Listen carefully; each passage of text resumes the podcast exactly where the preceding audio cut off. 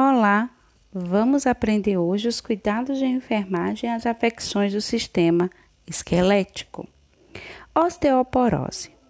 Osteoporose é um distúrbio que causa uma redução da massa óssea, tornando os ossos porosos, quebradiços e frágeis.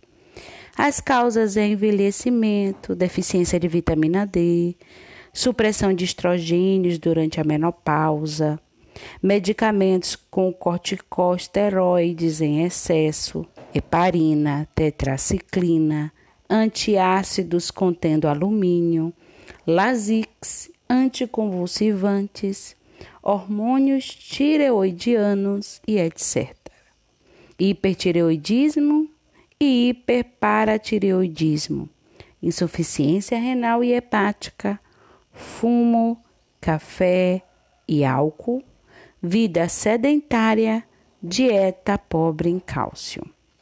A incidência são em mulheres brancas de estrutura pequena e magra, correm maior risco de osteoporose.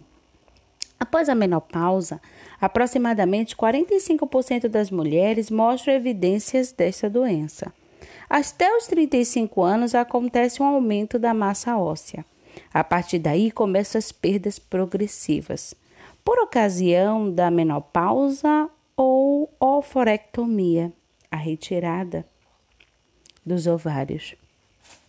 Acontece uma reabsorção acelerada do osso que continua por toda a vida.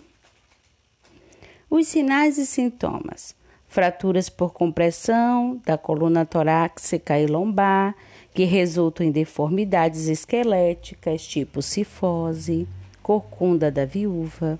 Isto resulta numa diminuição da estatura, que pode chegar até 15 centímetros, fraturas do colo do fêmur e do punho, dor nas costas e dor lombar.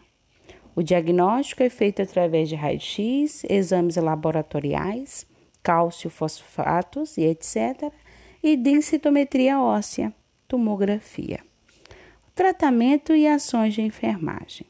A dieta tem que ser rica em cálcio e vitamina D, 300 a 500 miligramas por dia. O ideal é 800 miligramas para um adulto. Exercícios físicos moderados e regulares, de preferência ao ar livre e com luz solar, diariamente.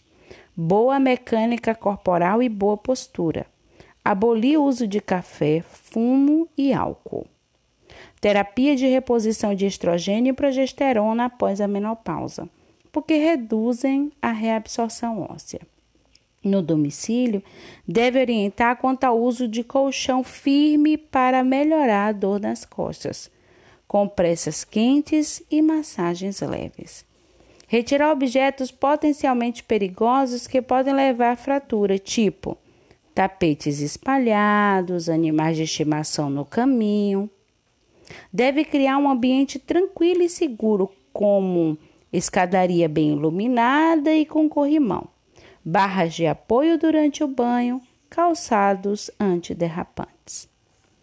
Vamos falar agora da osteomielite. É uma infecção que atinge o osso.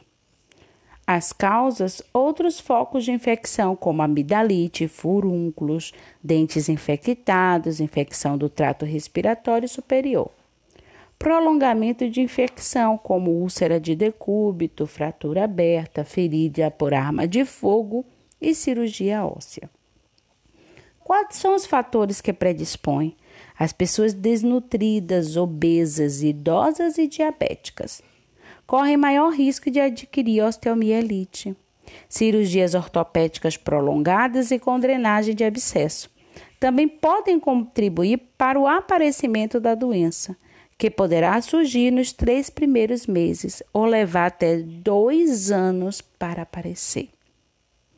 Os sinais e sintomas podem ser agudos, calafrios, hipertermia, taquicardia e mal-estar geral sinais e sintomas de septicemia, dor contínua e pulsátil que intensifica com o movimento devido à pressão do pus acumulado.